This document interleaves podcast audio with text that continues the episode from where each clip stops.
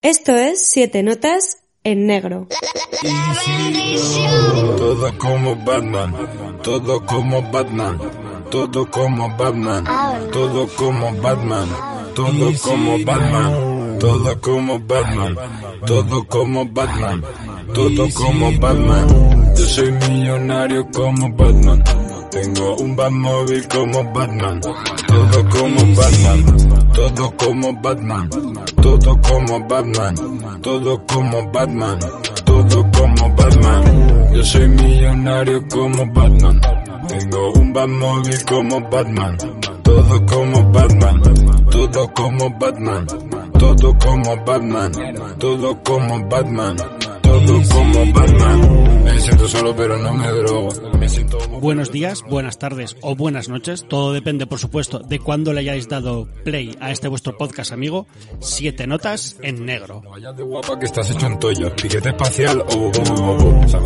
Hoy de nuevo os traemos una sesión doble bastante, bastante molona y bastante especial, ya no solo por los dos peliculones de los que os vamos a hablar, y es que no es una sorpresa, porque ya los habréis podido leer antes de empezar a escucharnos, sino porque tenemos un invitado muy especial. Eh, cuando digo muy especial es que es muy, muy, muy especial, un buen amigo de esta casa, y que cuando termine esta alegre tonada trapera os desvelaremos. Tengo un Batmóvil como Batman, todo como Volvemos en nada, esperar tan solo unos segunditos. todo como Batman, todo como Batman, todo como Batman. eres de los Vengadores te jodes, me cago en los putos muertos del Joker. Llámame friki pero tengo pasta, más dick porque tengo pasta, más dick porque yo soy Batman. No pistolitas con los puños, pam pam, con un niño rata me cargó a tu Batman, con la mala pata de la muerte el papa. Yo soy millonario como Batman. Tengo un Batmóvil como Batman, todo como Batman, todo como Batman, todo como Batman, todo como Batman, todo como Batman. Yo soy millonario como Batman, tengo un Batmóvil como Batman, todo como Batman, todo como Batman, todo como Batman, todo como Batman, todo como Batman. Robin, escucha estos acertijos. Dime si los interpretas como yo. Uno, ¿qué es lo que tiene la piel amarilla y escribe? Un plátano bolígrafo. Bien. Pues ya estamos de nuevo por aquí, amigos y amigas, eh, y eso, vamos a hablaros de esta dupla de películas sobre Batman, ese superhéroe, el caballero oscuro para los amigos. Películas que curiosamente, pues ambas salen a raíz de una serie de televisión y ambas tras el éxito de su primera temporada. Pero como siempre, no estoy solo, y aquí a mi derecha me he buscado unos sidekicks para que me ayuden a combatir el mal de las ondas podcastiles. Y aquí a mi derecha, eh, Isaac, eh, ¿cómo te, qué alias te pongo de superhéroe? Eh, no sé, eh, póntelo tú, te dejo que te lo pongas. Isaac Moreira aquí a mi lado. Santos Podcast, Iván.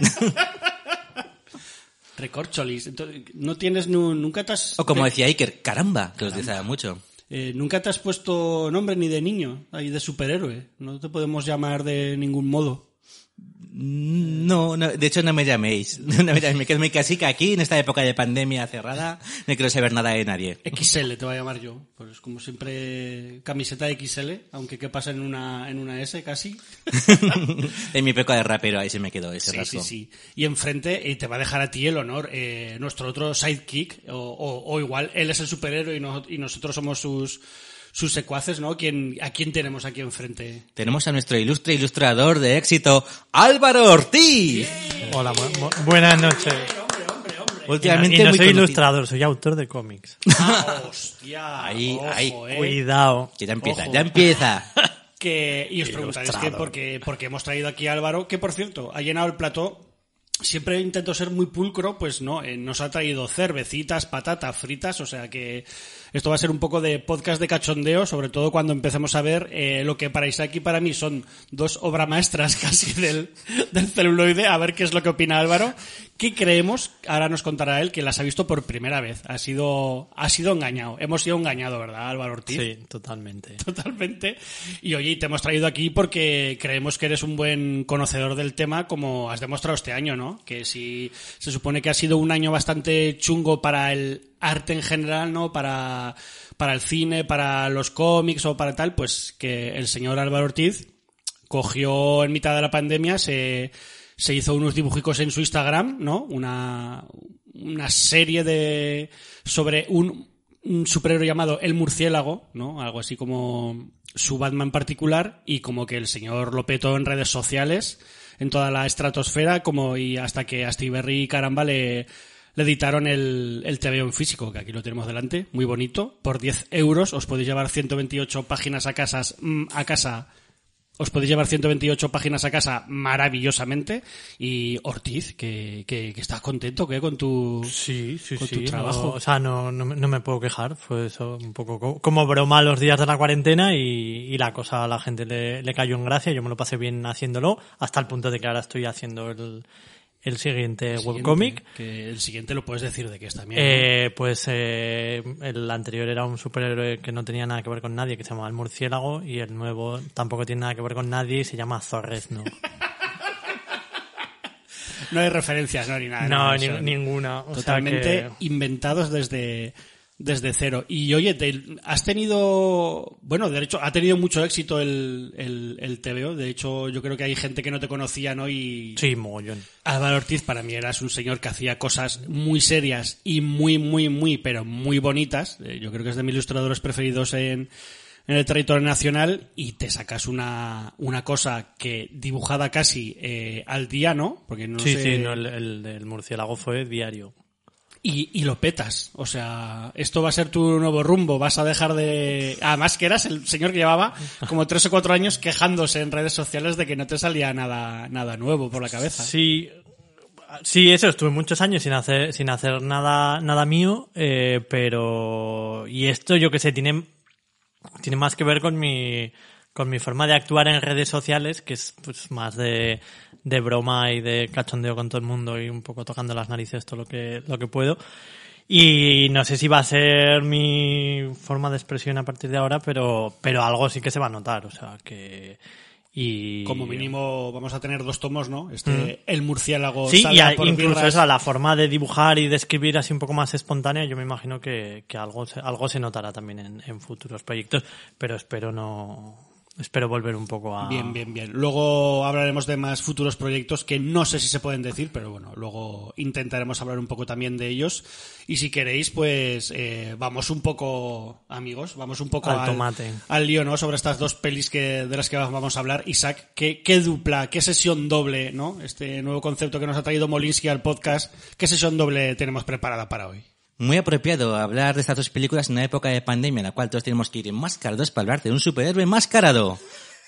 No, de un superhéroe que lo único que enseña es la boca. Bueno, O sea, va al revés, o sea... ver, la pero- idea estaba bien a ver, la bien máscara, la máscara siempre ha sido de, bueno, sí, de nariz para arriba. Lo he dicho mal, lo he dicho todo al revés. Claro, claro, pero... Está Bueno, pues entonces es el, héroe- el héroe antipandemia. o, o pro pandemia, de hecho. Aunque yo, aunque yo he visto bastantes coñas de, mm, sé, un héroe como Batman, todos en el codo. Claro, claro, te tapas con la, con Uy, la capa. ya lo he dicho, vamos a hablar de Batman. Eso, eso es lo que quería oír yo. Eh, y estas dos pelis, que es Batman, ¿no? De 1966. eh, Una raíz- película que era una especie de capítulo piloto, que fue la- el que inició, me parece, la serie de los 60. Sí, eh, bueno, eh, en realidad creo que hubo varios intentos en, en estos años 60, a principios, hubo van- varios intentos, ya no sé si todos por parte de la ABC, eh, para hacer la para hacer la serie para hacer una serie sobre Batman. Pero al final el ABC cedió los derechos a, a la Fox creo que era para que produjera ellos una, una serie y poder emitirla en la en la ABC pero y la Fox fue quien encargó a un productor, ya no sé si muy famoso o no, a este William Dusier, eh, productor televisivo que fue a quien le encargó el proyecto. Este Dusier que quería hacer eh, una peli para relanzar el, el héroe de DC. Que por cierto, que yo esto no lo sabía eh, a raíz de investigar un poco, ya tenía dos seriales anteriores para, para televisión. No sé si de los años 40 o los años 50, que me molaría cotillear porque no he podido ver nada todavía. Debían ser un poco cutricos, pero oye, ahí estaba el señor, ya tenía sus cosas en televisión. No como esta película que hemos tenido la suerte de ver.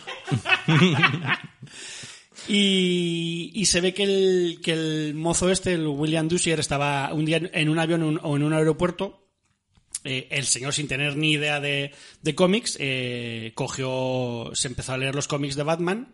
Pero Isaac, por aquí es por donde viene este tono más infantil, ¿no? Más, más camp de la, más tontorrón de la, de la serie, porque lee un cómic de los años 50, ya en pleno 60, pero él se cogió los cómics de los años 50 donde el personaje, pues podríamos decir que, mm, que no estaba pasando por su mejor momento, ¿no? En esos años 50 no había pasado su mejor momento, ya que era debido a esto, Isaac. ¿Por qué Batman era tan, tan tontorrón en estos cómics que se leyó este señor? Pues todo es debido a la censura, al Comics Code me parece que, que se le llama. Eh, decidieron que eh, los tebeos eran infantiles y eran para niños, por lo tanto tenían que ser dibujados y retratados como tal. Entonces, eh, Batman pasó de la noche a la mañana de ser un tebeo más de investigación, más detectivesco, incluso que Batman le veías por ahí con una pistola y resolviendo crímenes, o sea, Batman con pistola, que esto es hace muchísimos años que no se ve, que siempre ha renegado de ellas, a, de repente, a utilizar eh, bates presan repel antitiburones y, Y a resolver acertijos. y a resolver acertijos de la forma más chorras. Ay, además no olvidemos eso, que en, que en estos años 60, eh, yo por lo que no recuerdo en qué, qué podcast estuve escuchando para informarme del tema y lo leí, eso que la DC estaba intentando dar un nuevo, como un más empaque a su personaje, hacerlo otra vez un poco más serio, eh, por lo que de repente la DC em- empeñándose en, que de hecho creo que económicamente está un poco chunga, en los 60 empeñándose en que otra vez el, el- su caballero oscuro, bueno, que no me imagino que no se llamaría así aún ni de coña, pero que Batman tuviera ese tono más, más serio, de repente le sacan esta serie. O sea que, tela marinera. Yo creo que se echaron la mano a la cabeza en plan de, joder, lo que nos faltaba. No nos vamos a poder quitar al Batman este ni de, ni de coña. Sin embargo, hay una cosa que sí demos a la serie, que es Alfred. Alfred, eh, eh, hubo un momento en el que dijeron, es que esto de tres hombres viviendo juntos en una casa, uy, queda un poco raro. Vamos a quitar al mayordomo, vamos a meter una ama de llaves porque haya un elemento femenino. Eh, justo estrenaron la serie con Alfred y tuvo tanto éxito la serie que tuvieron que quitar ahora la ama de llaves de la Mason Wayne y volver a poner otra vez a Alfred, que todavía nos dura hasta nuestros días y tanto trabajo le ha dado a Michael Caine. Sí, sí, así que nada, los pobres ejecutivos de la DC ahí temblaron un poquillo y yo creo que, yo no controlo mucho, pero no, yo creo que hasta los 70 no.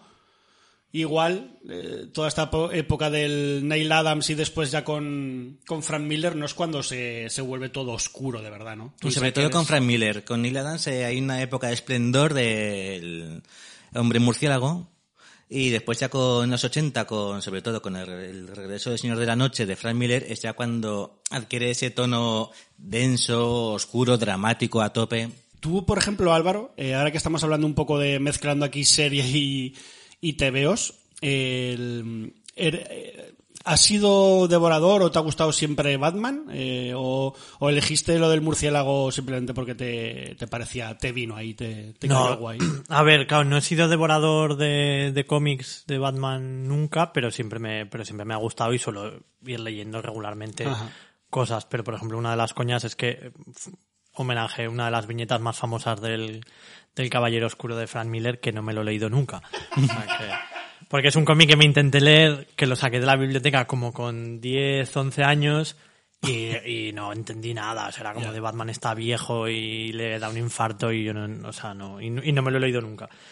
Pero, pero eso, y sí, o sea, y a mí siempre me ha molado por, el- porque icónica, o sea, es un personaje súper icónico, tanto él como todo lo que lo rodea, entonces siempre ha sido como el, superhéroe que más me ha molado.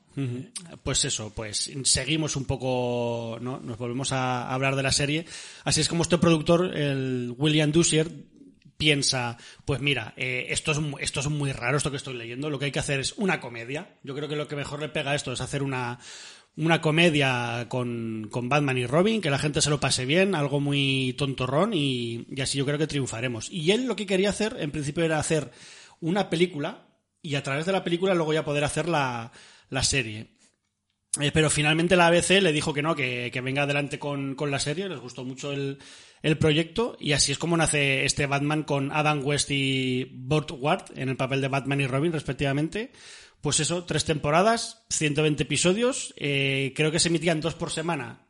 El primero dejaba ahí un cliffhanger bastante grande para luego al día siguiente pues, que pudieras ver el, el siguiente. Con lo que tampoco creo que, o sea, realmente es lo que dura, ¿no? Un poco más la peli. Que si, si, esto duraría unos 50 minutos, pues la peli serán unos 70 minutos, ¿no? No creo que dure. No, la peli es más larga. Es más larga todavía que Sí, se, la peli son 100 sí, minutos. Sí, sí, ¿eh? Bueno, a media un- más. Un, poco larga, igual sí que se me ha hecho, ¿eh? También pero luego, luego la, la hablaremos. Pero lo, sí- lo que sí que se puede hablar que es que la serie se convierte en un pepinazo, sobre todo sus dos primeras temporadas, que llevó a que hubieran incluso mogollón de famosos de la época, se desató la Batman manía que quisieran aparecer en, en la serie y que de hecho muchos de ellos aparecieron en, en cameos. Las típicas escenas estas que andan por la pared que, que el truco ese famoso que te partes el ojete, pues siempre salía alguien de la ventana, hombre, Batman y Robin, y era pues un famoso, yo qué sé, Frank Sinatra o Claro que yo pensaba madre. que eso era un meme de una escena, pero claro, ya he visto que es que se, que se repite. Sí, sí, sí, era una Que movida, esa escena se repite movida mogollón. recurrente para, para sacar el, el cameíto, el cameíto de turno. Y Hombre, es- pero es que eh, Frank Sinatra, perdona Iván, eh, no es que solo hiciera un cameo, es que realmente Frank Sinatra quería haber sido el Joker de la serie de Batman. El tío estaba tan, le molaba tanto el personaje, de hecho decía que en esa época leer TVOs era algo como muy infantil de niños. Pues Frank Sinatra siempre se compraba sus TVOs de Batman cuando salía el Joker, porque era muy fan del Joker. Y se presentó candidato para poder interpretar al Joker. Y los de la productora tom- tomaron sus santos huevazos que le dijeron que no, Frank Sinatra. o sea, Hombre, no hubiera estado mal, ¿eh? Porque Que hubiera- aunque- que hubiera mí el cantado. Joker, el, el Joker con bigote me, me gusta, ¿eh? La verdad. que le pintan de blanco el bigote como si nos viera. ¿Eso que fue? César Romero que dijo, yo el bigote no me lo afeito ni, ni para Dios. Creo que sí, creo que sí. O sea, Henry Cavill no ha sido el primero que, que ha, hecho, que ha hecho eso. Le, sa- le salió mucho más barato quitarle el bigote al Joker que a... Después también estaba el caso de Clint Eastwood que también quería interpretar a Harvey Dent, a dos caras. Pero que en aquella época lo consideraban como un personaje demasiado truculento como para meterlo en la serie por las características de la serie, porque querían un nivel mucho más eh, así simplón y este pues a lo mejor les daba demasiado demasiado canguelo. Pues así es como por fin terminada la primera temporada. eh, esto es un exitazo y sí que le dicen a William Dawson y tal, a eh, Fox y a ABC, dicen, oigan, vamos a hacer una película. Sí, la hacemos y así es como sale este Batman 1966 dirigida por Leslie H. Martinson. Se han confirmado nuestros temores. El pingüino, el arlequín, el acertijos, los tres supercriminales han unido sus fuerzas. Para sabe Dios qué infame propósito. Puede ser peor que eso, caballeros. ¿Peor todavía? Dios santo, ¿cómo puede ser peor? Fíjense en este par de acertijos. Vamos a ver. ¿Qué hace un pavo cuando vuela boca abajo? Engulle con avidez. Claro. Y el siguiente. Que pesa 16 onzas, se posa en un árbol y es muy peligroso. Un gorrión con una metralleta. Sí, claro. Ahora combinemos las dos respuestas. ¿Qué criatura engulliría con avidez a un pájaro en un árbol? Que el cielo nos proteja. Un gato. ¡Un gato! Sí, caballeros. El cerebro criminal de todo este asunto. Nuestra antigua archienemiga, la mujer gata. El pingüino, el arlequín, el acertijos y también la mujer gata. La suma de los ángulos de ese rectángulo es demasiado monstruosa para pensar en ella. Álvaro, aquí es como te, te he hecho ver dos pelis de Batman, ¿no? Que, que tú no habías visto y que yo creía que te iban a hacer bastante gracia. De a ver, que me, que me han hecho gracia. El otro día recibo un WhatsApp cuando me dice, me voy a ver la, la del 66 y recibo un WhatsApp de Ortiz que me dice, oye, pero esto va en serio. Digo, ¿cómo que se va en serio? Claro que no, o sea, no, no, no, ¿no habéis visto nunca la serie? O sea, No, no, yo, o sea, no había visto la serie y además te lo comenté que para, o sea, que para hacerlo más, todavía con más recochineo, como todos los puñeteros días de mi vida en mi casa delante de un póster de un metro de alto de esta película, o sea, entonces me sé los nombres de los actores, del productor, El y- mayor fan, el mayor o sea, fan. los créditos te los puedo recitar.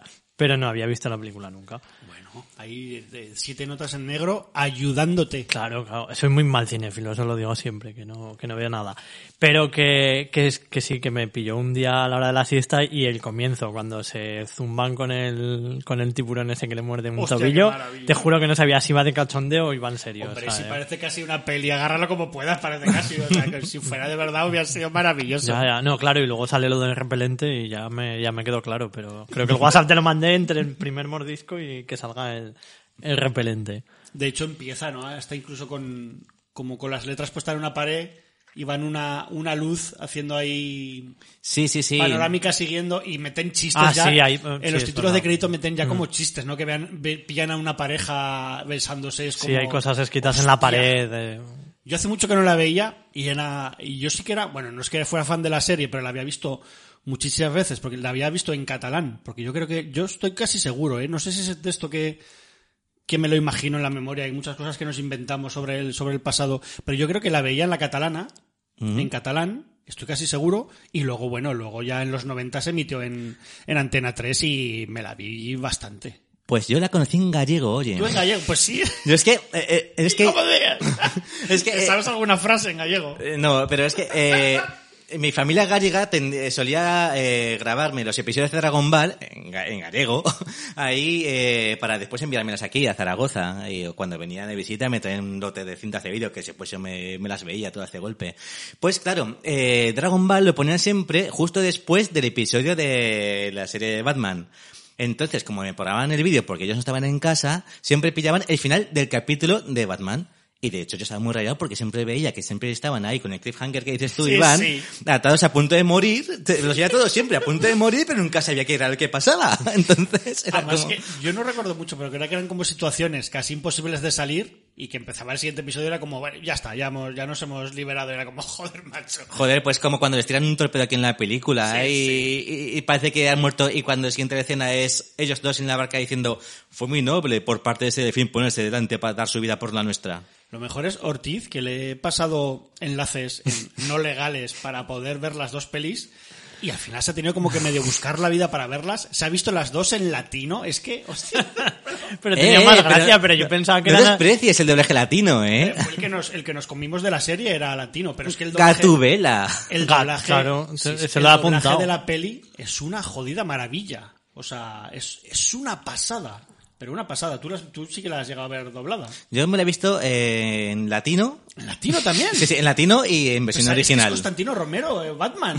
Que, es que ¿Te las, vi- No ¿te las has visto dos veces para hacer el- Es que, es que quería Joder. comprobar algunas cosas. Por ejemplo, es que en, en latino tiene, más sentido algunos de los acertijos que, de- que, que desvelan y descubren. Porque, por ejemplo, cuando están intentando descubrir quiénes son los supervillanos que están implicados eh, bueno, en la maldad o el secuestro de, bueno, el caso en el que están investigando, están diciendo, sí, el tiburón, el tiburón que has dicho antes, Álvaro, era gris. Gris empieza por G. Gatubela. Hostia.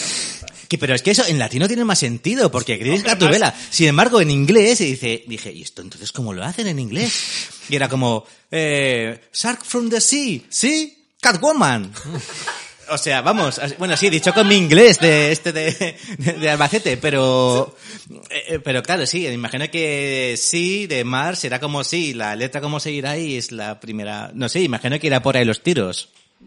En, castellano están bastante pillados también por los pelos, pero es lo, es lo gracioso, que es todo descacharrante y yo sí de reconocer que se me ha hecho, se me ha hecho a ratos larga, pero justo cuando se me empezó a hacer larga, siempre hay algún gag o alguna fra- o algún diálogo eh, acojonante, sobre todo Batman y Robin con la policía o Batman y Robin solos o alguna escena, porque cuando están los los malos ahí como intentando hacer cosas me, me aburro un poco más, pero con Adam West y el señor y Robin, o sea, me parto, me parto bastante el culo. Y sobre todo es que, que visualmente la serie y, y también esta peli es un delirio visual acojonante. O sea, me parece cojonudo. Desde la fotografía hasta los gadgets que usa Batman, que se inventan ahí unas movidas de la hostia. El, el Batmóvil. El Batmóvil es muy icónico, es el mejor me Batmóvil que ha habido en la historia. Chulísimo. La cueva, cómo hacen la escena esta que es siempre la misma, además cuando salen o entran de la cueva. Eh, joder, pero si es que hasta eh, hay cosas que me han parecido locura pop que no se podría hacer ahora. El, el malo, el no sé cómo se llama, acertijo, o cómo lo, cómo lo llaman aquí. Yo creo que llaman Sí, creo que le acertijo. dicen Acertijo, bueno, pues lanza misiles al aire para hacer acertijos en el aire. O sea, no para hacer nada más. O sea, lanza misiles gigantes y es solo para hacerles acertijos a los protagonistas, que no es para destruir nada. O sea, es que es una. Es una locura acojonante. Más Cuan- locura es incluso cuando van resolviendo las- el acertijo, porque siguen una, un hilo de, de deducción que vamos, es como... Pero sí que creo que es eso, que, que esto en, un, en dos episodios como ellos lo hacían, se lo podrían haber pim- pimplado tranquilamente. Pero bueno, está. Claro, yo es que Chachi. decías que, o sea, que no es que no me haya gustado, sino que también confieso que, que la, que esta la vi mientras curraba. O sea, me la, me, me la puse un día a la hora de la siesta. Duré 10 minutos, me quedé dormido. Mientras, curra- mientras dibujabas a Torrezno. Claro, entonces luego mientras dibujaba a Zorrezno, no, no Torrezno. Ay, Mientras siempre di- pensaba que era Torrezno. No, coño, no, es Zorrezno con Z, de zorro. Pues entonces mientras dibujaba y me enteraba poco. Y entonces a mí me da la impresión de que la película, cada vez que miraba, estaban los cuatro malos en una habitación agobiados por algo. Y, y- y esa parte se me, o sea, me parecía como un poco, como un poco redundante. De, de demasiado, eso, cuando, es lo que dice Iván, cuando están los cuatro malos juntos, la cosa pierde un poco de, pierde un poco de gracia. Sí, sí. Además, joder, tienes como. Bueno, yo la verdad es que yo no controlo nada de Batman, ni, ni TVOs ni en pelis especialmente. Me gustan, pero no soy un, un controlator. Pero tienes ahí como a los malos más importantes de Batman y, hostia, qué zopencos, qué puta maravilla, macho, qué puta maravilla. Bueno, eh, Gatubela, ¿no? La Catwoman, igual es un co- poco más listilla que los demás, pero bueno, no sé, está guay. Y hay muchos gaches también de los malos muy buenos. Por ejemplo, eh, están en el submarino que tienen, tiene alitas que, y mueve, mueve las patitas para, para, para moverse el submarino. Ese, por ejemplo, no lo vi. O, o, tiene, o el, el periscopio que tienen para observar.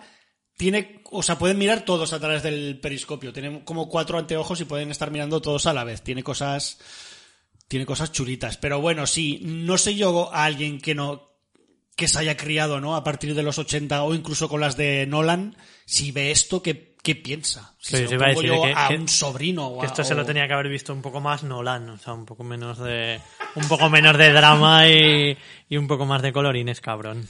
Hombre, desde luego el ritmo que lleva la película de Batman del 66 es brutal, no deja de pasar cosas en ningún momento. Sí que es cierto que es lo que vosotros decís, que cuando están los malos ahí haciendo un poco sus planes está un poco más de bajón, pero cada vez que salen Batman y Robin o están con la policía, es que es un subidón tremendo. Yo lo, lo que comentábamos antes, que yo la, la mejor escena, no sé si quieres comentarla ya. No, o- dilo, dilo tú. Sí, sí, Ortiz. Tú cuando di, O sea, una, habla, habla, habla. una de las pocas veces que realmente dejé de dibujar y, y miré a la pantalla es la escena de la bomba.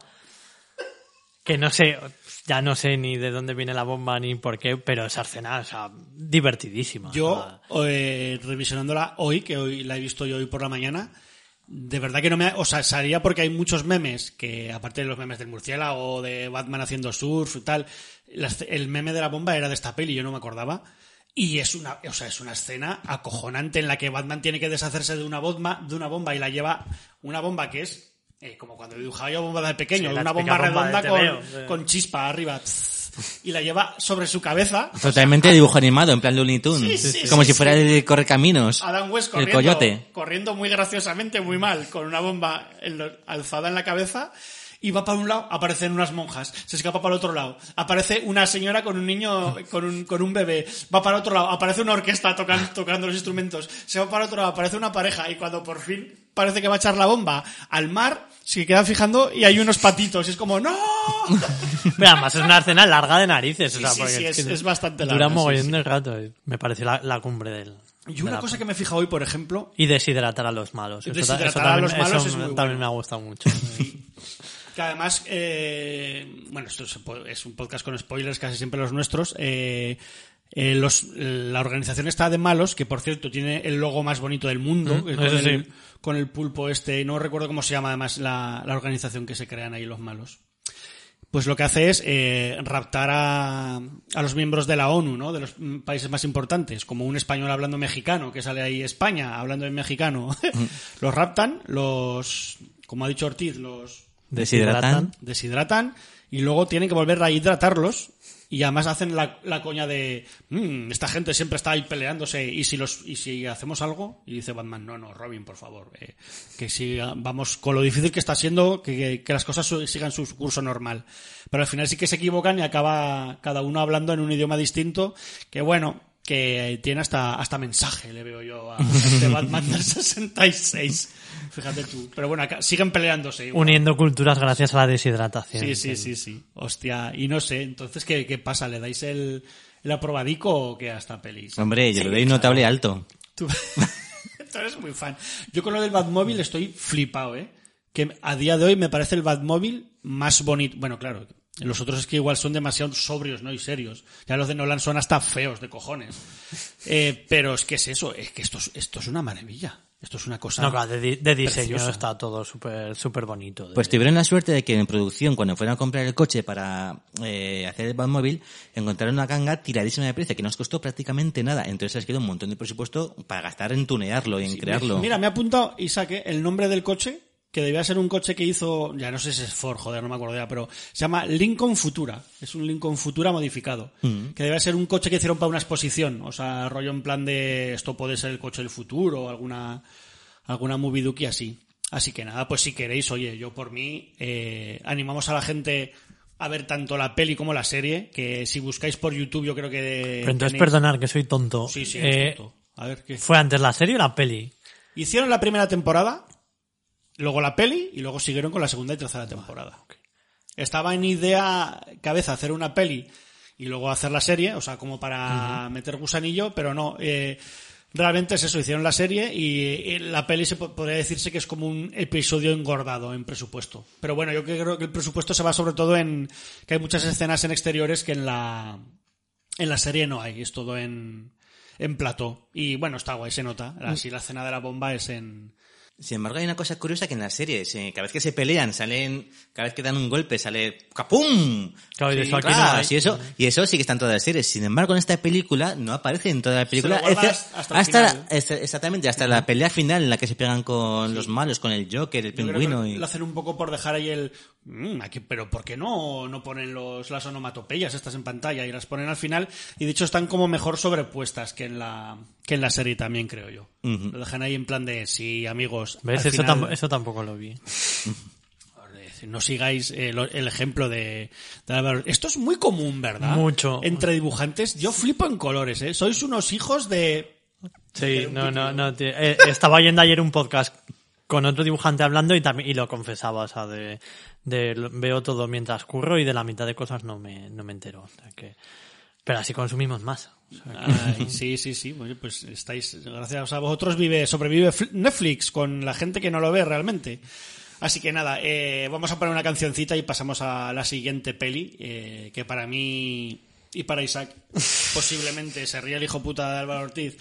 Pero para mí, para Isaac, posiblemente es igual la mejor peli de Batman. Para Álvaro, ahora veremos a ver lo que nos tiene que decir. Pero bueno, venga, eh, no he podido no he podido evitar poner el tema de Batman, el tema de la serie, porque me parece además otra obra de arte pop, como es toda, toda esta serie entera de arriba abajo. Así que eso, os dejamos con este Batman Dim, eh, canción compuesta por Neil Hefti y aquí pues eh, dirigirá para la serie por Nelson Riddle. Así que vamos a oír este Batman Dim, el tema de Batman, y volvemos, nada, en dos minutos y poco.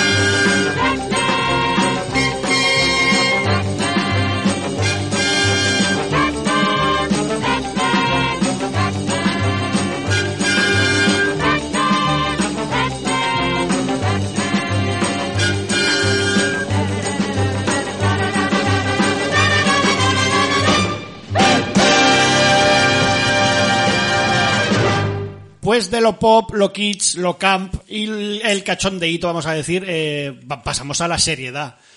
De hecho, seriedad, eh, Ortiz, eh, muy seria. ¿Te ha parecido a ti esta peli? Vamos a hablar de Batman, la máscara del fantasma. Demasiado. ¡Hostia! Claro, aquí la, aquí la movida es que, pues eso, tampoco había visto nunca la peli.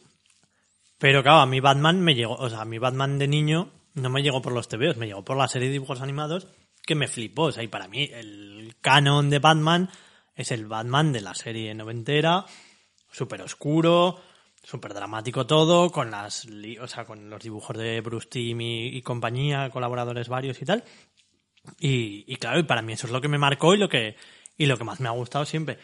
Pero claro, eh, lo mismo, pues como luego nunca la serie me moló mucho, pero no la he vuelto a ver, y en cambio la peli de la que llevo años oyendo, tampoco la había visto. Y la vi ayer, y sí, muy guay, o sea, pero es que me pareció tan, pero me pareció demasiado seria. O sea, igual también era el, el contraste después de ver la otra, de, hostia, ni una cosa ni otra, un, Pero- ter- un término medio. O sea, Pero la serie era, era muy seria. Claro, y entonces es lo que, lo que me ha hecho dudar, porque yo, como yo tengo muy mala memoria, en realidad a mí la serie me fascinó, pero claro, ahora yo no O sea, recuerdo que que, era- fuera... eras, eras mejor persona de niño que ahora. Te has convertido en un poco vinagres igual. y- Claro, no, no, o sea, que igual de niño lo veía y me fascinaba ese rollo porque no estaba tan acostumbrado, Sí, pero ahora que... fue, fue un pelotazo esto, ¿eh? Al menos a mí me voló la cabeza. Y, y, y, me- y eso que tuvimos la suerte que yo creo que aquí llegaron en los 90, aunque ah, yo creo que había series que eran de los finales de los 80, pero tuvimos suerte que, que tuvimos muchos dibujos que no nos trataban como mongers, que ahora también lo hay. Pero es que, o sea, yo, yo recuerdo, y además en el tema de superhéroes, pero yo recuerdo Spider-Man, La serie de Spider-Man de, los 90. Sí, Es, es- magnífica es esa una serie. maravilla. La que salía Estrella de Fuego y... No, esa, y el esa Hombre se de entera Hielo. también. No, no, no, una que hicieron en los 90 también en los 90 que- a principios de los 90. yo creo que ponían en Muy Antena, buena. en Antena 3 Ah, casi vale, seguro. sí, claro, claro. Que era muy buena. Y tuvimos X-Men en Telecinco, Mm. que la de X-Men era muy guapa también, ¿eh? Esta era muy chula. Pero claro, se- eran como muy... Bueno, también es mucha... Eran como muy Marvel los dibujos, que a mí siempre me ha tirado un poquito para atrás, pero es que luego eso, eh, llegó, llegó este Batman de Bruce Timm y Eric Ramdonsky y hostia, yo recuerdo verla en Canal Plus, creo que la echaban, estoy casi seguro, ay, no lo sé, pero yo creo que la empezaron a poner en Canal Plus y me volaba la cabeza. Es que los dibujos de Marvel eran más, pues sí, de, dibujos animados un poco más eh, un poco más estándar, digamos, pero es que esta serie tiene un diseño de personajes y de fondos esos edificios Art Deco son increíbles todos, la iluminación, tiene mucho también el cine negro, que bueno, también, esto es un cliché realmente, pero es decir que es que eh, que en una película de Batman no es de superhéroes, sino que es que es otra cosa, que es más de cine negro, igual que pasa con la de la primera de Nolan y demás, Ajá. pero es que yo, por ejemplo, esta misma película de eh, La Máscara del Fantasma también me parece que no es una película de superhéroes, me parece una película de cine negro salida directamente de los años 40, Sí, sí, sí, con toda la trama, incluso la música que suena mucho a ese tipo de cine de, de esa misma época, eh, y con todos los flashbacks también te hace un poco de Batman año 1, cuando se empieza ya a dar los los primeros pasos y demás.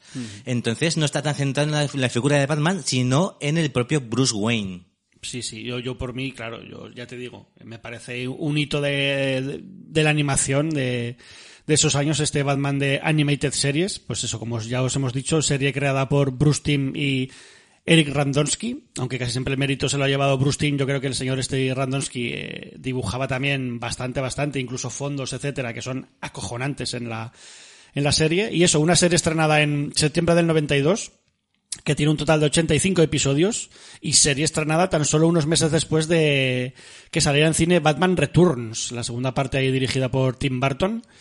Y de hecho, una serie que creo yo que bastante influenciada, ¿no? Por, por el lore que, bueno, o, el estilo que le dio Barton al, al personaje.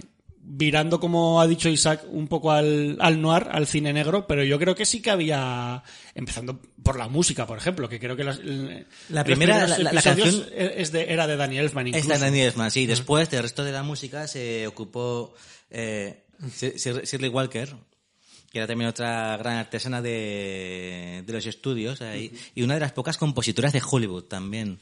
Esta señora eh, incluso ha colaborado en la, banda so- eh, en la banda sonora de Apocalypse Now. Imagino si lleva también la tira de tiempo Sí, trabajando con gente de primer Luego nivel. hablaremos un poco de ella si queréis. Es una señora que en- tocaba sintetizadores y luego se fue metiendo a hacer bandas sonoras. Tampoco es que tenga muchas, pero hostia, por ejemplo, esta es eh, realmente acojonante. Porque vosotros eh, sí que visteis, tú sí que viste, ¿no, Ortiz, la serie en la época?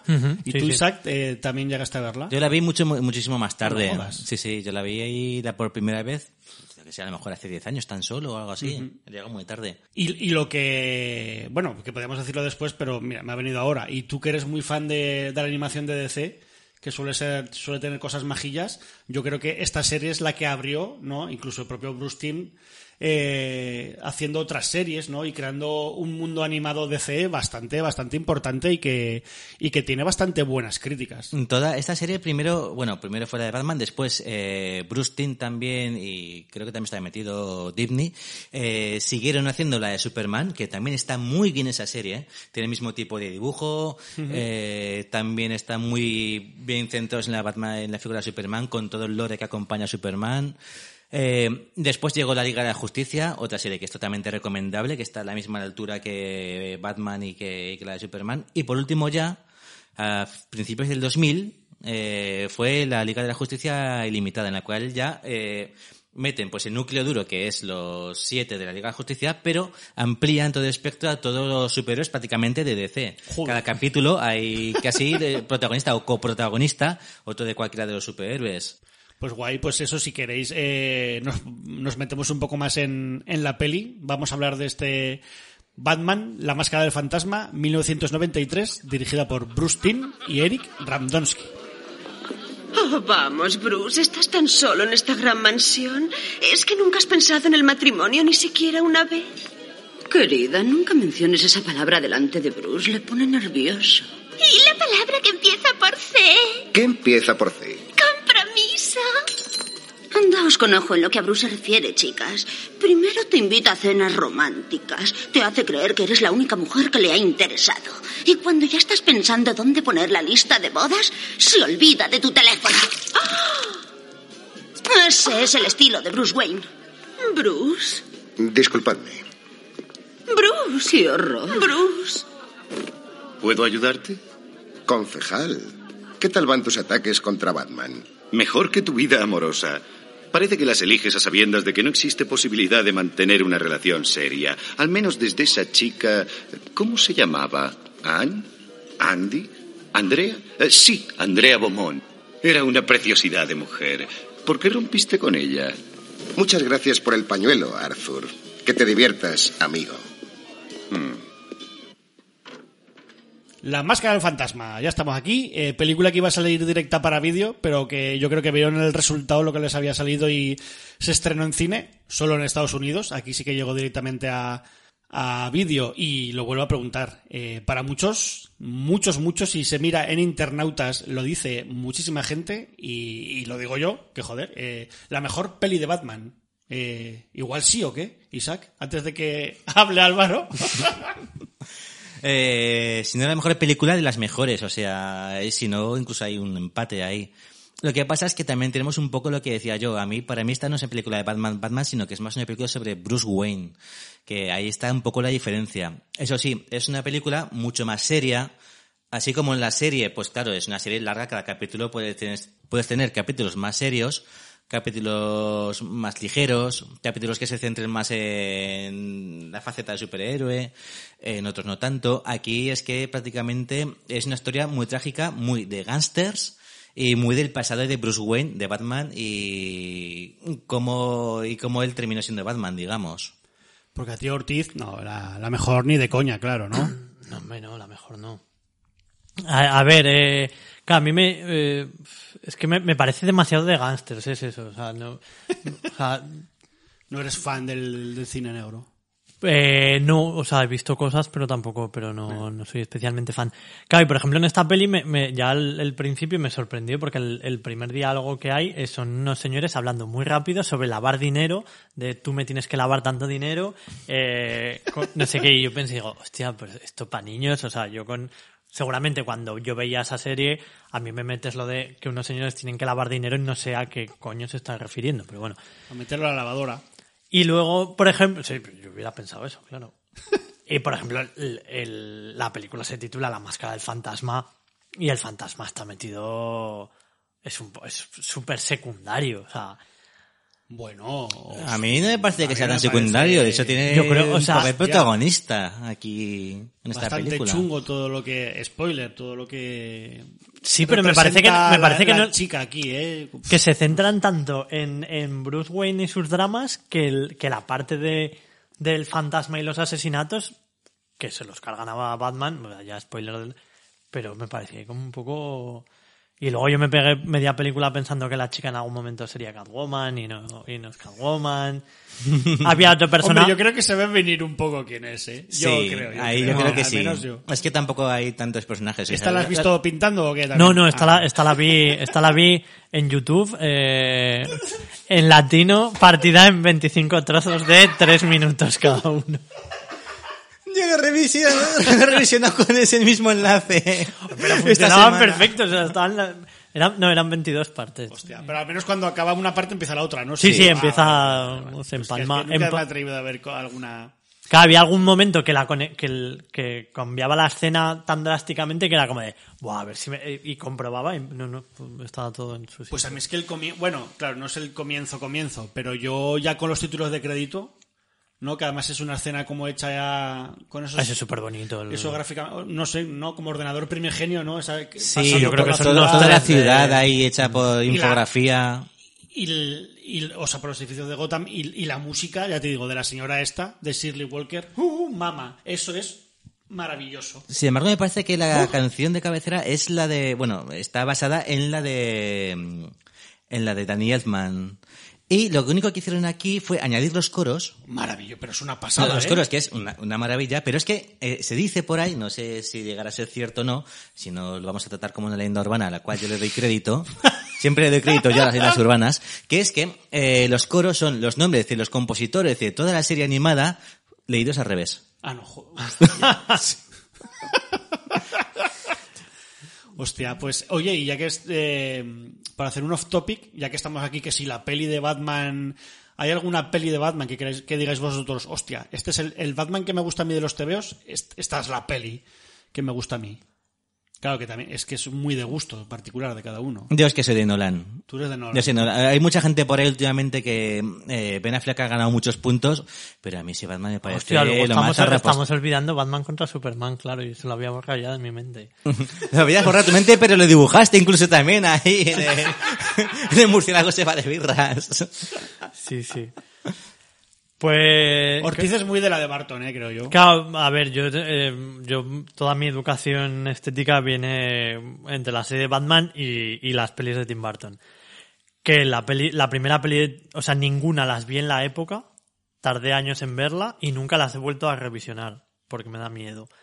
Y, pero tengo como muy mitificada la segunda, ¿sabes? Porque la primera sí que volví a verla una vez a Joder, cachos. tronco, pues si esto te ha parecido aburrido, a mí me gusta mucho Batman Returns, pero ¿Batman Returns es? ¿O sí? Sí, Pues... pero tengo muchas ganas siempre ritmo- porque el- por eso, por volver a ver a Catwoman y al, y al pingüino y ver la segunda. Visualmente es la polla. Claro, Es- es si es que a mí me lo pones, me pones cosas bonitas y me da igual que sean aburridas o que estén mal contadas.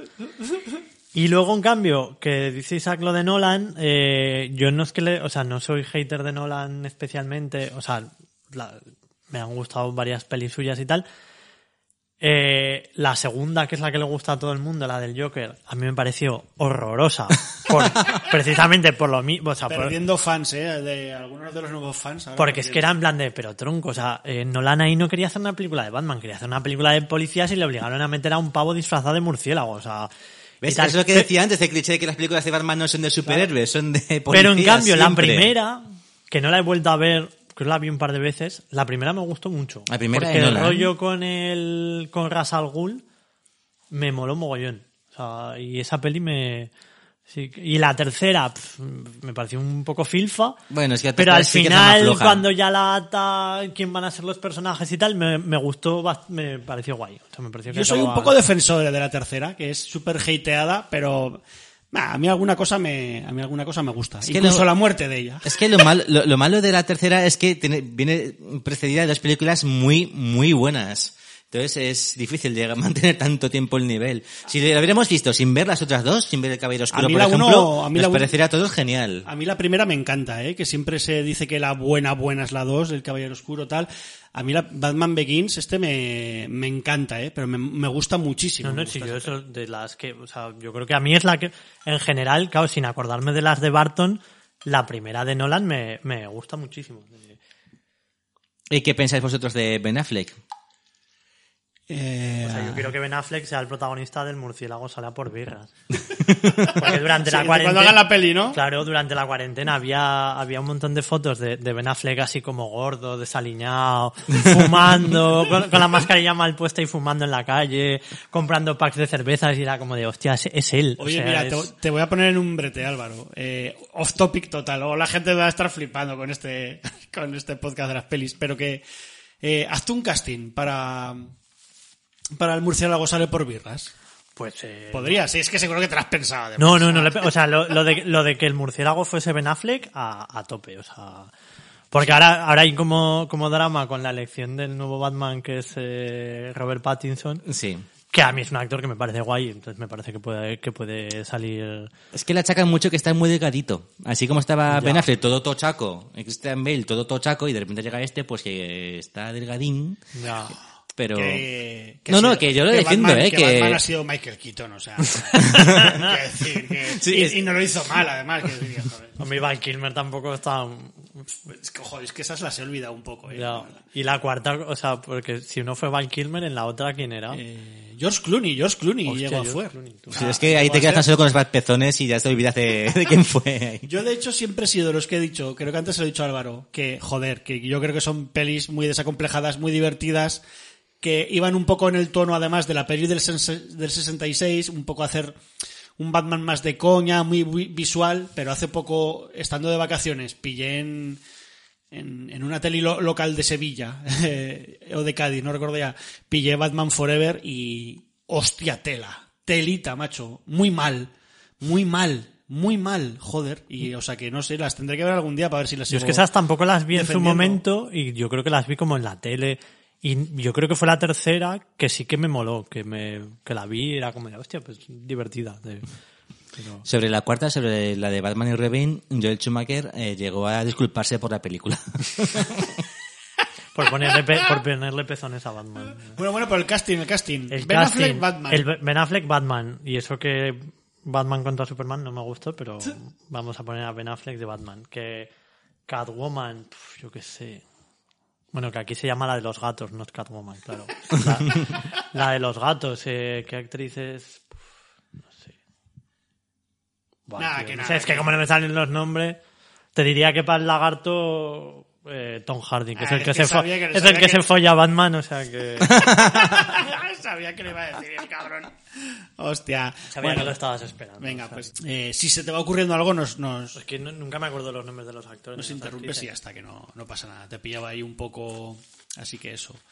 Y bueno, una película, lo que ha dicho an- antes Álvaro, eh, con respecto de la serie, o sea, de la peli que muy- es que es muy adulta, creo, la- pero es que creo que la serie era muy adulta. De hecho, pues eso lo que te he dicho, que mm, me parece que les, les cantaron un poco las 40, entre comillas, a Bruce Timm y a, y a Randonsky porque, porque debía salir bastante sangre en, los primeros episodios y les debían decir que, bueno, que mira, este, señores, esto se estrena en Fox Kids, eh, no, es- no, no va a otro, otro cadena, o sea que eh, tengan cuidado. Y se tuvieron que cortar un poquito más adelante con la, con la serie de animación, pero sí, aún así yo creo que es una peli que, que para los niños, eh, durita, durita. Yo creo que no la aguantarían en una película así. Así no, como es no, la no serie, antes hablamos de la serie de Spider-Man o la serie de X-Men, creo que realmente siquiera puede ver alguien adulto también, porque tiene un, un poco de tono adulto, no es una peli, o sea, no es una serie infantilizada. Esta serie, en cambio, o esta peli, eh, mejor dicho, hostia, es, eh, es durita para, para un niño, la verdad. Pero bueno, pues animación. Claro, pero yo me animación imagino que, para adultos. que a mí de niños igual me llamó la atención tanto por eso, o sea, porque era algo completamente distinto a lo que, Sí, a lo sí, que sí. estábamos viendo. O sea, si, no, seguro. si no hubiera sido por eso, igual no me... Pero yo creo que la serie que, y no la película. La película es diferente, tiene un tono todavía más adulto que la serie. Aparte de lo que decía, la serie al fin y al cabo tienes que capítulos un poco más. Claro, por eso que yo no recuerdo que la menos, serie pero- me pareciera en su momento tan seria como lo como la como la peli esta. Pero bueno, a mí es que me, me parece una. eh, esto no es que no se me olvide, es un súper elegante, desde el diseño a cómo cuentan las cosas. O sea, es que es, es muy buena película. ¿eh? Salvo cuando Bruce Wayne hace jiu-jitsu. Esa escena es como de, a ver, Bueno, iba vestidico de blanco y todo. Ay, hombre. estás aquí haciéndome todo mega drama y de repente estás haciendo kung fu en un campo, por favor. Es que ese era un flashback, ese era un flashback. Ahí todavía estaba medio feliz el señor. Oye, y todo. para todos los que se quejan que, que no nos dejan de explicar y explicar y sobreexplicar la, muer- la muerte de los padres de Bruce Wayne, Aquí no sale. aquí no sale y está hecho que te cagas. Es que no, no se necesita explicar siempre. Hacen como, Sí, está su... como un flashback, ¿no? Sí, los padres ya están muertos. eh, Bruce Wayne ya es adulto, está empezando a plantearse desarrollar su vida como justiciero, no como Batman, sino como just- como justiciero. Sí, sí. Pero llega un momento en el que de repente aparece, eh, conoce a una chica, se enamora, de repente ve que a lo mejor no tiene tan claro el seguir su camino de la venganza, que a lo mejor se plantea incluso te- a sentar, sentar la cabeza, tener una vida feliz. Después, bueno, las, las cosas se te hacen un poco por De hecho, líos de la mafia, pero... el- no te explican que sus padres están muertos porque están mirando una foto suya, hacen un flashback que se encadena con la tumba de ellos, ya está explicado, y encima te lo encadenan y cómo conoce él a ella. O sea, que es que es una peli, ya te digo, es, está muy bien pensada. Es y que la narración no es guay. lineal, si te fijas. eh, Hay, hay mucho flashback eh, Y muy largos, eh, me- metidos ahí a lo, a lo largo de la película y aparte cada vez que vas viendo los flashbacks te van añadiendo información de lo que para asimilar, bueno, para entender qué es lo que estás viendo en el presente. Y yo porque tengo entendido se encargaron varias personas del guion. Lo compartimentaron. Unas se encargaban de los del guion para el flashback, otros dos que se encargaban de el presente, eh, por llamarlo así, el presente, y compaginar un poco todo. Y después había otra persona también tan solo para hacer la escena final ya. Para cuando aparece ya el, bueno, vamos a decirlo, ¿no? Sí, sí, sí, dilo, dilo. El Joker y, y se hace cargo de la situación. calzador también. No, está guay. A mí me parece que está muy bien metido como está metido incluso Joker. del pasado. Sí, sí, sí, ese pasado de gángster que tenía ahí antes Y es muy chulo todo lo de la ciudad del Lo futuro. de la ciudad, sí, eso está muy guay. De... Tanto en el pasado como en el presente, o sea, me parece Que por muy- cierto, ahí en la ciudad de- del futuro fue cuando ve el diseño de Batmóvil. Cuando Sí. están dando un paseo Sí, con, con la chica esta, Bruce Wayne de repente ve el coche y dice, oh, ya todos sabemos que es el Batmóvil, pero... Muy importante el papel de, de Alfred. Aquí, o sea, acojonante. Cada frase que le dice está como muy. Parece como un personaje muy secundario, pero cada frase que le dice. Y al final incluso está como muy bien medida. No sé, me, me parece muy. Me parece muy guay. Tú antes que has hablado de lo de Alfred, que casi se lo pulen, pues aquí otro. Otro, per- otro personajazo. Oye, y lo que. Una lucha de Kaijus. Ay, que sí, hay, es cierto, en la que ciudad del eso- futuro. Está muy guay, eso está no, me, muy guay, no me- muy guay. no me percaté yo cuando la vi esto hace años. Pero es que, o sea, se están pegando en una mini ciudad. No solo una lucha de Kaiju, sino también le lanzan, le lanzan mini aviones también a Batman y se empieza a hacer en plan, en plan King Kong ahí es defendiéndose de ellos. porque salen ahí como los avioncitos que ahora lo vemos y piensas que son drones y dices, pero ¿y esto qué va a hacer? Y, y le cortan con las con las aspas y directamente. Mola eso mola mucho. Otra escena que yo también me gustó mucho cuando lo volví a ver otra vez es el momento en el que tiene, bueno, Batman, con esto de que están achacando que Batman está cargándose gente, pues claro, la policía va detrás de él. Y hay un momento que tiene un enfrentamiento con la policía en el cual tiene que huir de ellos, que me parece una escena chulísima también. Esa ya no me acuerdo. Y la vi ayer y, y estaba mirando a la pantalla. o sea. Pues mira que y es no miré, el, ¿eh? no miré el móvil durante la hora y diez que dura la película. Pues mira que es larguilla esa escena además, o sea que se Sí, es que Álvaro ahí. se queja un poquito, pero le ha gustado. le ha Sí, gustado o la sea, no, no, que me ha gustado. O sea, le pongo, le pongo peros, pero claro que me ha gustado. De... Oye, el- No, es que tengo una duda ahí. Antes, pues, claro, esto igual queda un poco, queda poco radiofónico, pero Isaac que es tan, que, que sabe tanto. Y vamos. A nivel de estilo gráfico, había un, hay un superhéroe que no sé si fue como, a ver, cómo empiezo a explicarlo. Que yo creo que, la- que era, estaba dibujado por Alex Todd, el señor que dibujaba los tebeos del zorro, que es un superhéroe que va vestido de blanco y lleva una capucha negra. Y a nivel estético es muy parecido a lo que luego se hizo en esta serie de, de Batman. Que no, No lo te viene conozco. claro, esto tenía No que lo haberlo mirado por, por adelantado.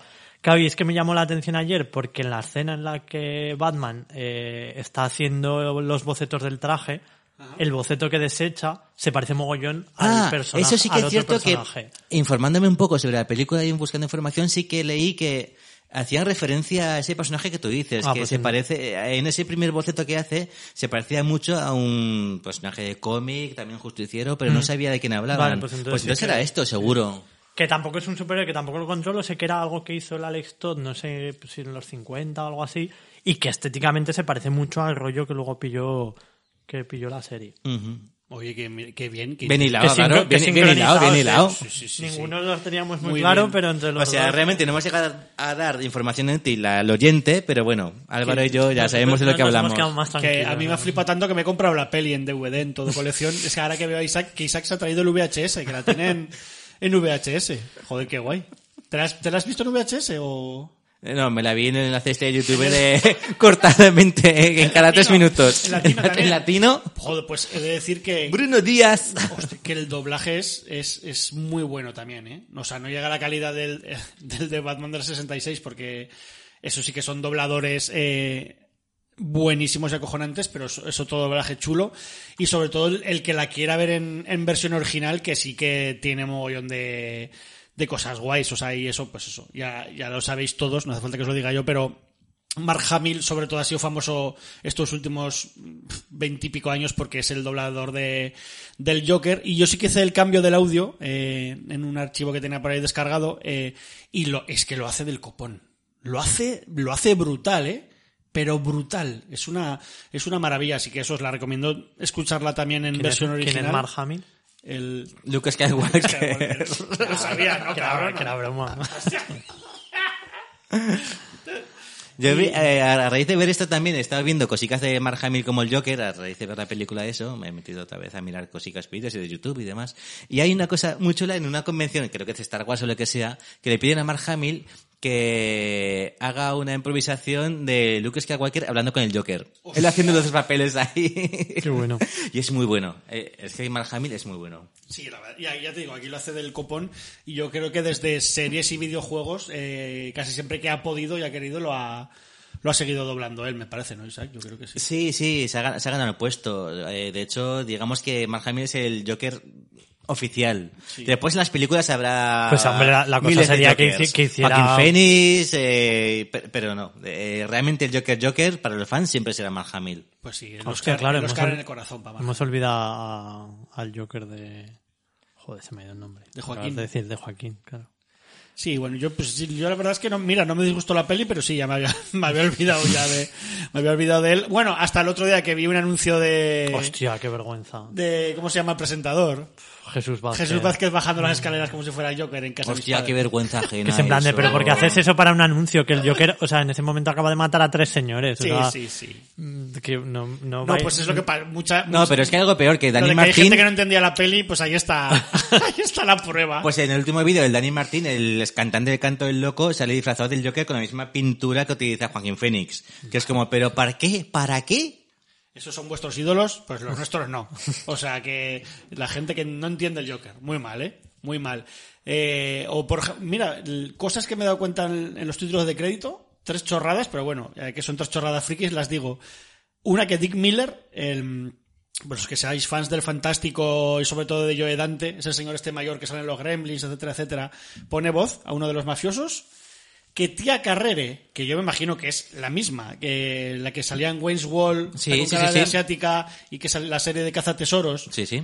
es la que canta la canción del final de la película. Exacto. Que hay una, hay una canción y se la canta ella, que me he quedado, hostia, pero además no dobla nada, no dobla, que estuve mirando y digo, ¿será que dobla alguien? Pero no, no, eh, debe ser canta, bueno, claro, en Wayne's World también canta. Eh, y aquí hace la canción ella. Y que sale Hans Zimmer. Aquí hay conexión con el cabello Con oscuro. Mecano. Y, con, y con Mecano. Hay conexión la máscara del fantasma y Mecano.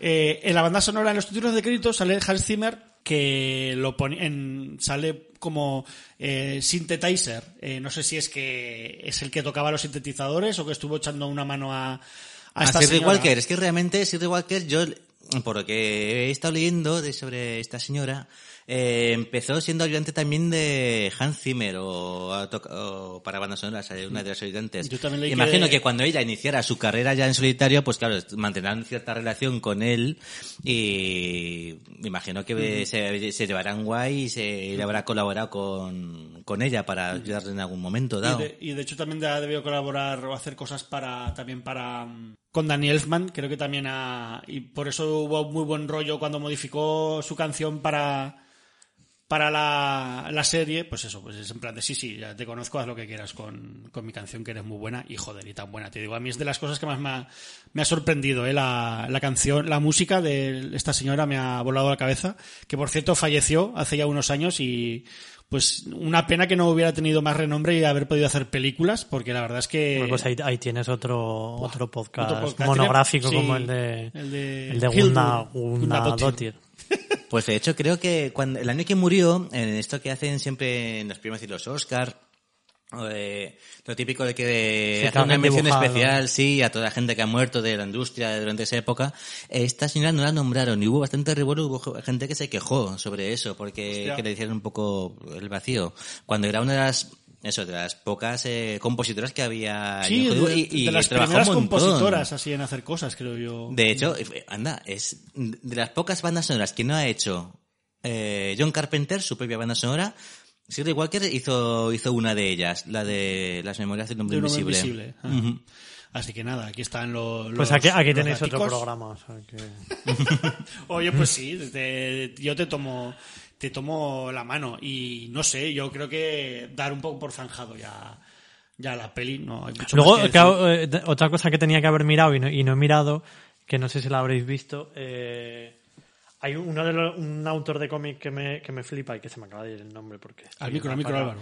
Que es Darwin Cook, que es uno de los autores que más me molan lo que ha hecho con Batman, lo que hizo, porque también murió hace como tres años. Joder. Y este señor, eh, claro, el estilo coincide un poco porque también sale de currar en la, en la serie de dibujos. Lo que no sé, no he mirado si en la peli tenía, Porque si en la peli tenía vinculación. De esto, así como de la. mm, yo creo que de la peli del 66 sí que hay algún TVO, ¿no? Más rollo homenaje, etcétera. De... Hombre, te veo si hay incluso película de animación interpretado por Adam West también y, sí, pues que es un poco, Paul floji- Ward es un también. poco flojilla, además. La, Y, y después incluso hicieron también otra película de ellos dos, eh, haciendo que van a la convención y roban el Batmóvil. Entonces tienen que...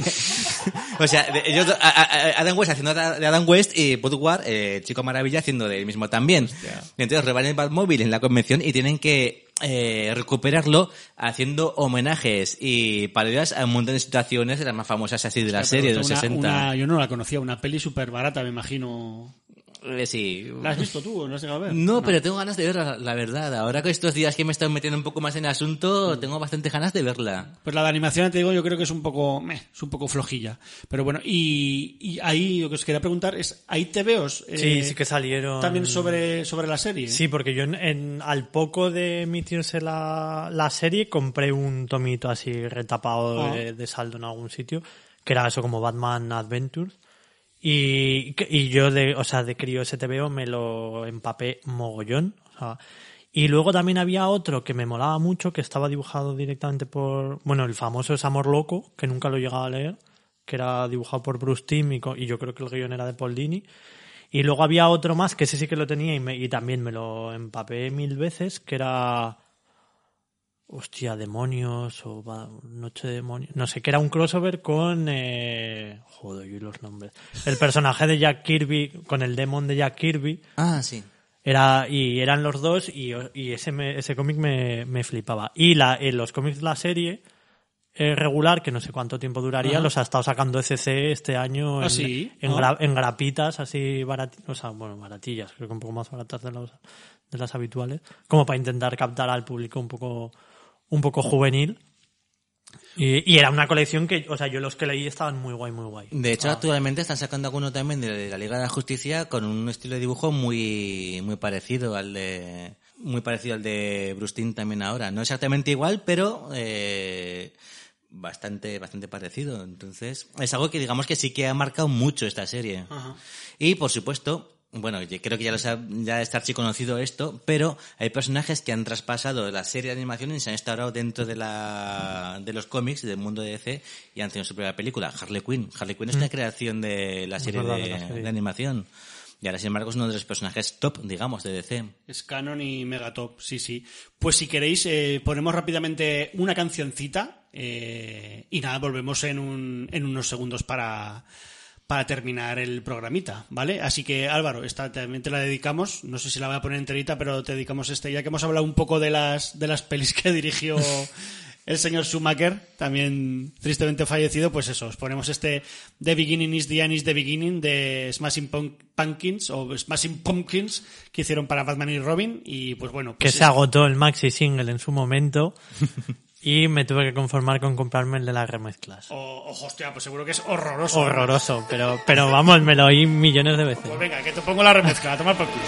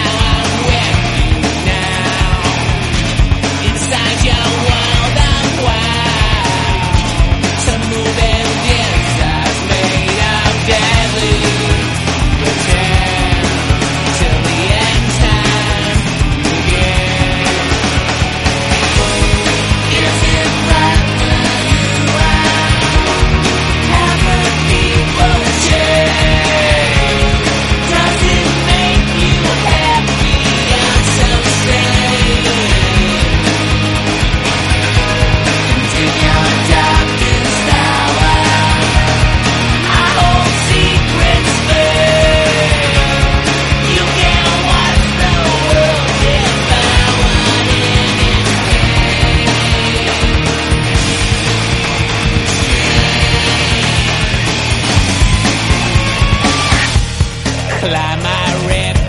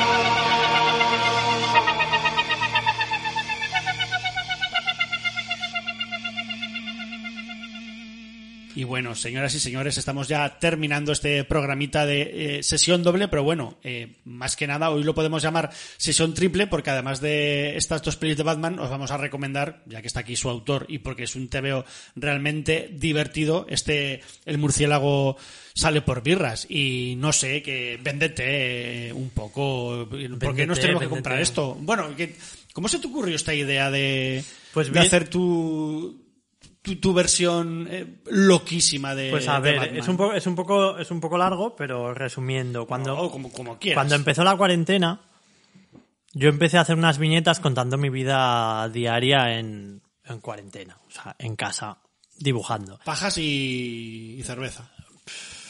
No exactamente, pero bueno, iba con la cola fuera. o sea No que- en ese orden. que a su vez era como una especie de remake de unas viñetas que había hecho dos veranos antes porque pasé un verano currando que fue un coñazo y entonces hice unas viñetas que era el verano más aburrido de mi vida.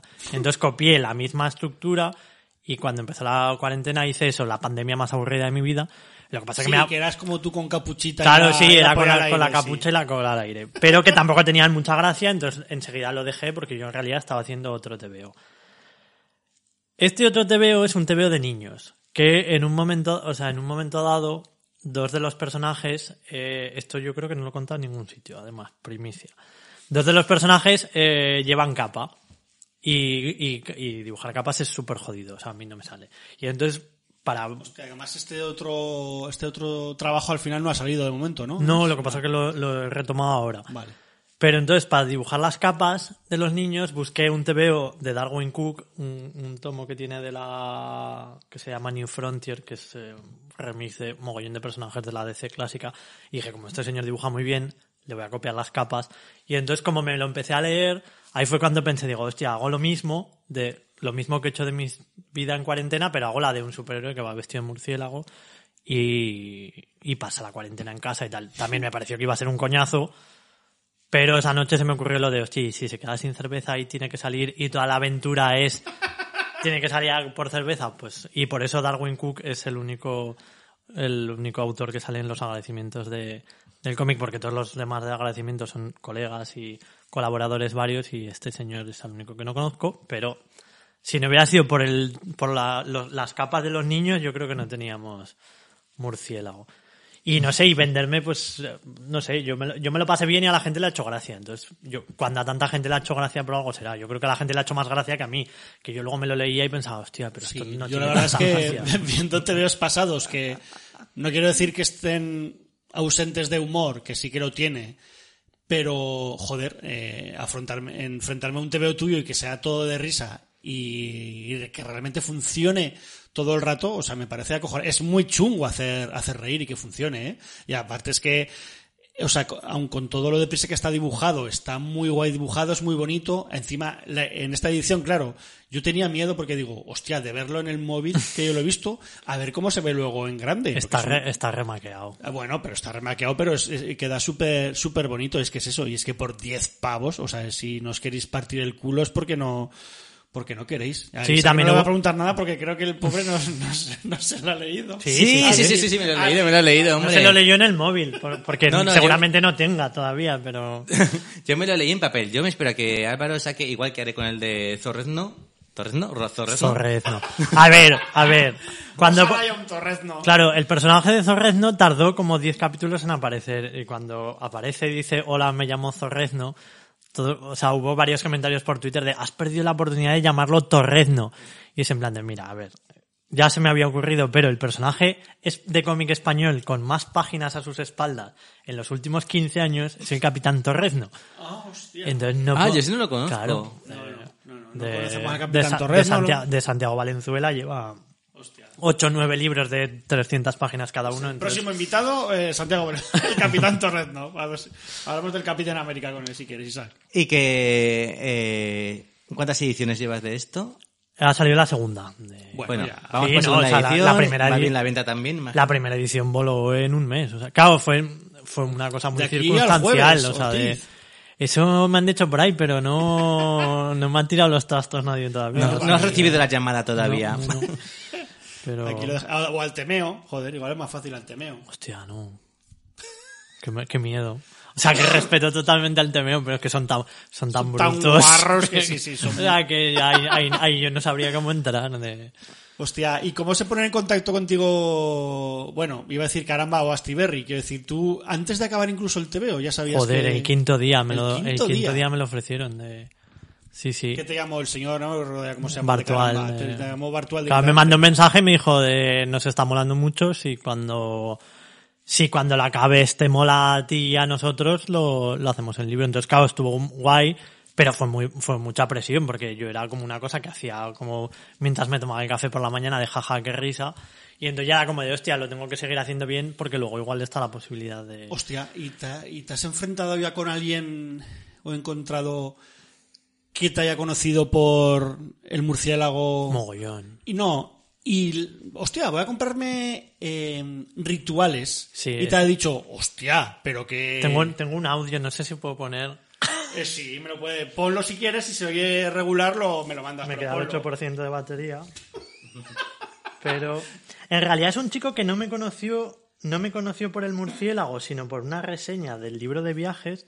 Se lo compró el otro día estando en Huesca. Al micro, al micro Ortiz. Luego se compró, o sea, también se compró el del murciélago, le gustó mucho y tal. Y ayer se acabó de leer rituales y no sé si lo puedo poner. pero- pero- pero- Acerca, acerca ahí, a ver.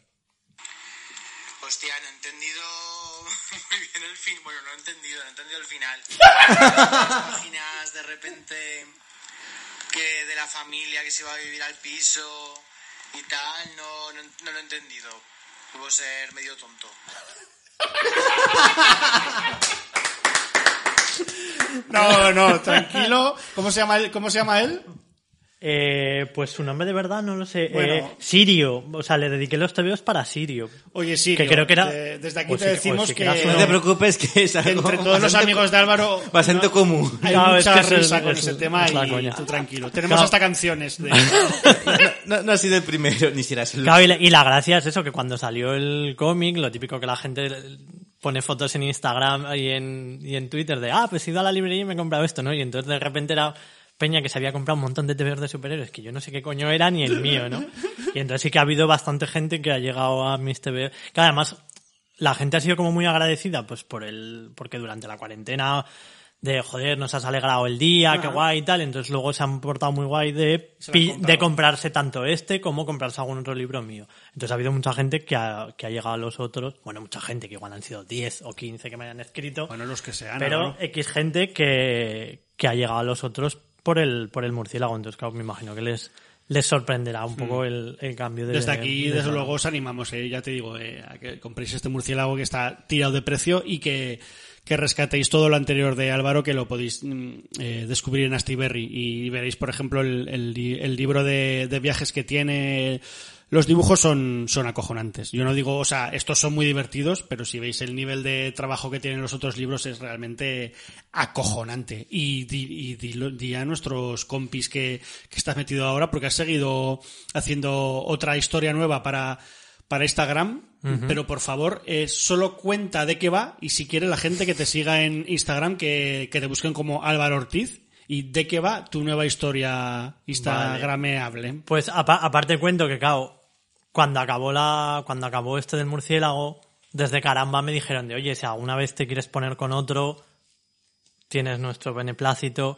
Y yo les dije, digo, hombre, igual en vez de hacer una continuación del murciélago, hacer otra parodia superheroica. Entonces en mi cabeza siempre fue una historia de, protagonizada por Zorrezno, pero... Que no Torrezno.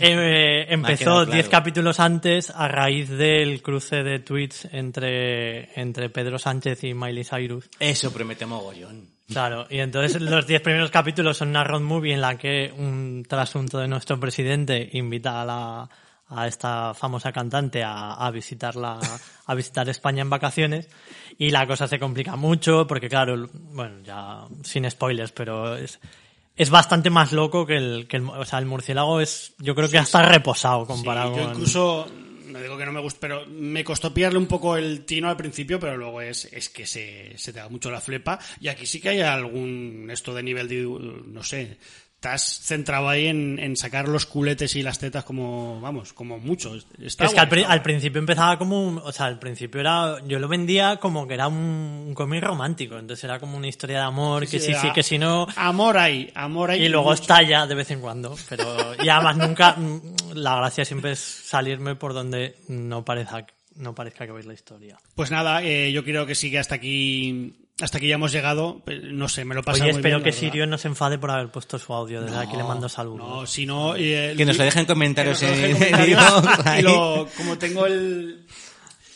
El, o sea, tengo el, lo tengo el podcast, lo puedo editar y lo, se lo puedo, se lo puedo quitar. Pero vamos, ya le No, digo yo a Sirio que, que es, que un tema recurrente el que nos partamos el culo de, de ti sobre ese tema, o sea que no. Bienvenida al club, Sirio. No pasa nada. Que nada, que es, eh, gracias por venir, que mm, yo esto es lo que quería que fueran estos podcasts, más que nada, pues eso, aunque demos datos y movidas, pues una charla entre amigos sobre, sobre pelis y mejor si es en el caso como de Álvaro que, que le animamos a descubrir un par de pelis y que nos diga qué opina sobre ella y eso, y que nos da igual si le gusta o no les gusta, la cuestión es hablar de, de ellas, que es lo, que es lo que mola. Para mí, ya te digo, sí que son dos pelis que son un poco historias de el cine y, y de las series, ambas, también las dos series. Así que nada, Álvaro Ortiz, que muchas gracias, que sigas en, A vosotros por la en tu invitación. camino de al final. Instagram te lo ha dado todo ya en la vida, ¿eh? Y me lo ha quitado. Y te lo ha quitado. y gracias a ti, Isaac, que no sé, que eso. Te diría lo del podcast de Carpenter, pero va a salir muy bien. Como llevamos tanto tiempo preparándolo, va a salir muy bien. Pero ese puede, ese puede durar seis horas, ¿no? Eh, pero vamos a intentar hablar Es más que de, lle- de él como hablándolo, compositor, creo. llevamos hablándolo desde hace años. No lo hemos hecho. Es que queremos hablar más de él como compositor y eso es un tema un poco igual. No sabemos si, si va a interesar, pero bueno, también nos lo suda, nos lo suda un poco. Yo sigo diciendo que me interesa más todavía hacer de Belén Rueda que el de Carpenter. El Belén Rueda, sesión, sesión doble para Yo, yo siempre que vengo aquí digo, eh, Belén abogo por. Belén Rueda. Te recuerdo que tenemos un Belén Rueda pendiente. En diciembre para el aniversario hacemos eh, sesión doble de Belén Rueda. Podéis comentar el anuncio ese que se tiraba desde un barco. ¿Qué? Anunciaba unos yogures y se tiraba desde un barco. ¿Y qué tenía que ver con los yogures? Belén Rueda, que era un anuncio, yo que sé, anunciaba yogures, como cuando Coronado anunciaba yogures con bifidus. Igual era lo mismo, se cagaba tanto que se tiene que tirar por la, por la borda. Eso hay que investigarlo, ¿eh? Sí, sí, sí. Eh, que nada, que eso, que os animamos a, a ver las pelis, a rescatarlas, a que os compréis los TVOs de Álvaro y ya que nos dejéis comentarios, que nos sigáis en redes sociales, ya sabéis, nos podéis buscar en Twitter, Instagram y Facebook como Cine y otras drogas, que es nuestra webs, y en iBox y otras plataformas para escuchar movidas eh, como Siete Notas en Negro, que cada dos, tres semanas eh, aportamos nuestro granito de arena a que perdáis dos horas de vuestro tiempo en oír nuestras benditas y gloriosas voces. Así que nada, joder, que estoy despidiendo y tengo que poner una canción. Álvaro, la canción que quieras que sea tu despedida de este programa, dejar tu pozo ahí en iBox, que le digas qué canción más bonita nos ha hecho escuchar Álvaro Ortiz. La que quieras tú, la pongo de despedida. Venga, pues una animada y marchosa para acabar, Mr. Motivator de- del disco nuevo de los Idles. Pues ala, dedicadas para todos vosotros y nosotros le queremos dedicar el programa al señor Bill Finger. Ya sabéis por qué. Muchas gracias por estar ahí y nos vemos en breves. Hasta luego. Chao. Adiós. Besos.